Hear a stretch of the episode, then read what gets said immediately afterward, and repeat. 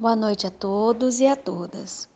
No Evangelho segundo o Espiritismo, capítulo 5, Bem-aventurados os aflitos, na parte da instrução dos espíritos, eles falam a respeito da desgraça real. Mas o que se entende por desgraça? Desgraça significa infortúnio, infelicidade, caso triste, acontecimento funesto e calamidade. Se existe a verdadeira desgraça, haverá também a falsa?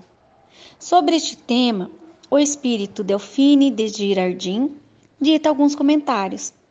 Acha ele que os homens, de uma maneira geral, enganam-se acerca da infelicidade, pois a vem no credor ameaçador, no berço vazio do anjo que sorria, nas lágrimas, no coração partido, na angústia da traição.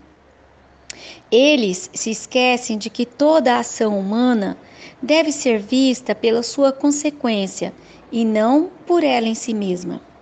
A miséria é um estado habitual de privação de bens supérfluos, de bens necessários à condição social e de bens necessários à vida. Visitando lugares, alguns em condições subhumanas, logo pensamos na injustiça de Deus. Mas Será que há injustiça? Por que uns vivem na riqueza e outros na miséria?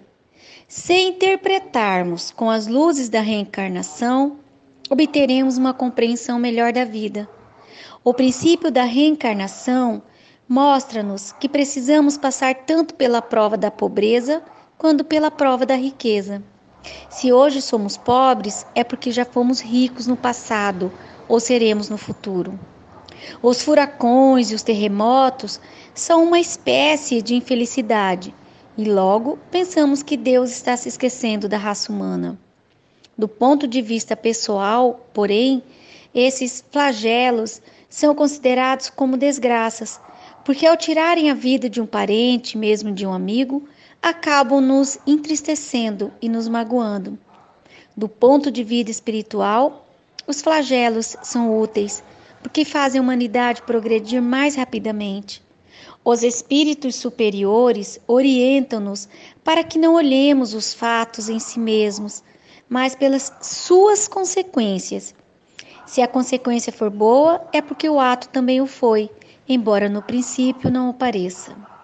Analise as tempestades que assolam as cidades e os campos. Enquanto elas estão se processando, estamos reclamando e nos rebelando contra a vontade divina. Depois que ela passa, verificamos que estamos respirando melhor, que houve um saneamento no planeta. Somente aí é que começamos a ver o lado bom daquela destruição transitória. E a pandemia atual, o Covid-19 que está aí assolando tantas vidas? Veremos o que o futuro nos mostra? Como será essa situação toda? O que essa calamidade pode nos trazer? Será uma desgraça? Os espíritos superiores afirmam que a verdadeira desgraça é a alegria, a fama, o prazer. É que essas ações fazem calar a consciência, roubando-nos o tempo que poderia estar sendo mais bem aproveitado no incremento de nossa evolução espiritual. A infelicidade é o ópio do esquecimento que reclamamos diariamente. É preciso, pois, olhar tudo de uma forma invertida, a fim de que possamos captar a verdade por detrás dos fatos. Saibamos agradecer as injunções do nosso caminho. Se julgarmos que a nossa desgraça é maior que a dos nossos vizinhos, façamos uma visita a um hospital, a uma prisão e veremos que a nossa dor não é tão grande quanto parece. Que assim seja, graças a Deus.